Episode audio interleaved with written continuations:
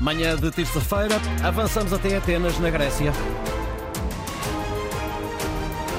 É onde nos leva o fuso horário de hoje, Frederico. Vamos para um país banhado pelo Mediterrâneo, mas do outro lado da Europa conversamos com o jornalista Nicolau Idiroglu, é um jornalista grego com raízes portuguesas. Bom dia. Começamos com um tema que está a marcar a atualidade por aí, os protestos de agricultores que também se verificam na Grécia. Para hoje, Nicolau, está prevista uma manifestação em Atenas com bloqueio de estradas com recurso a tratores. É isso mesmo. Ah, em princípio, devemos dizer que a presidente do Parlamento Europeu, Roberta Metsola, é esperada hoje em Atenas. E hoje em dia em que os tratores dos agricultores também são esperados em Atenas. Este é um protesto simbólico dos agricultores que enfrentam dificuldades devido à agenda verde adoptada pela União Europeia.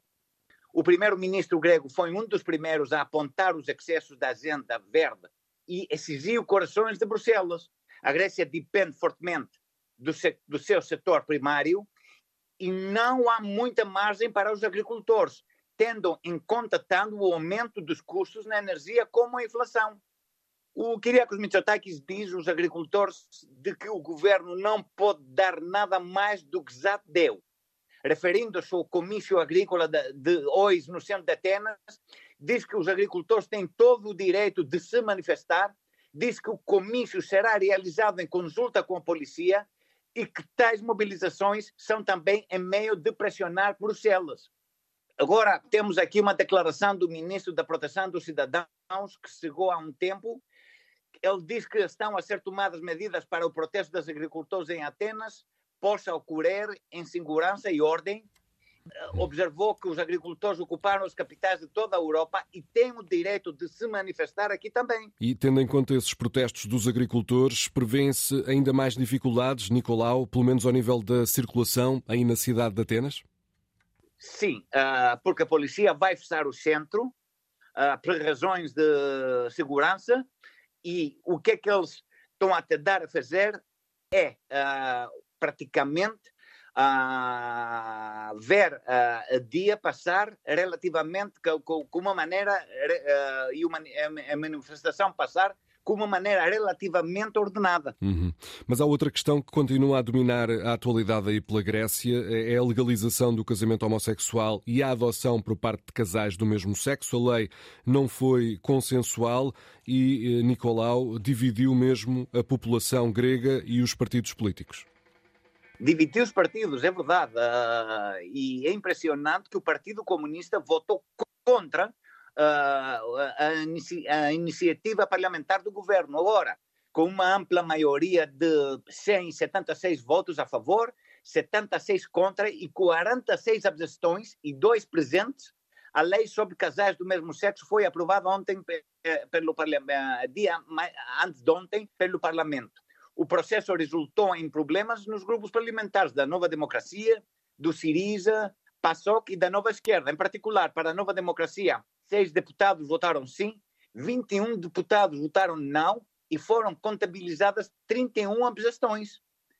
Para o Siriza, o ex-ministro Pavlos Polakis ignorou a disciplina partidária e não apareceu ao Parlamento, enquanto a deputada Nina Cassimati votou assento por princípio.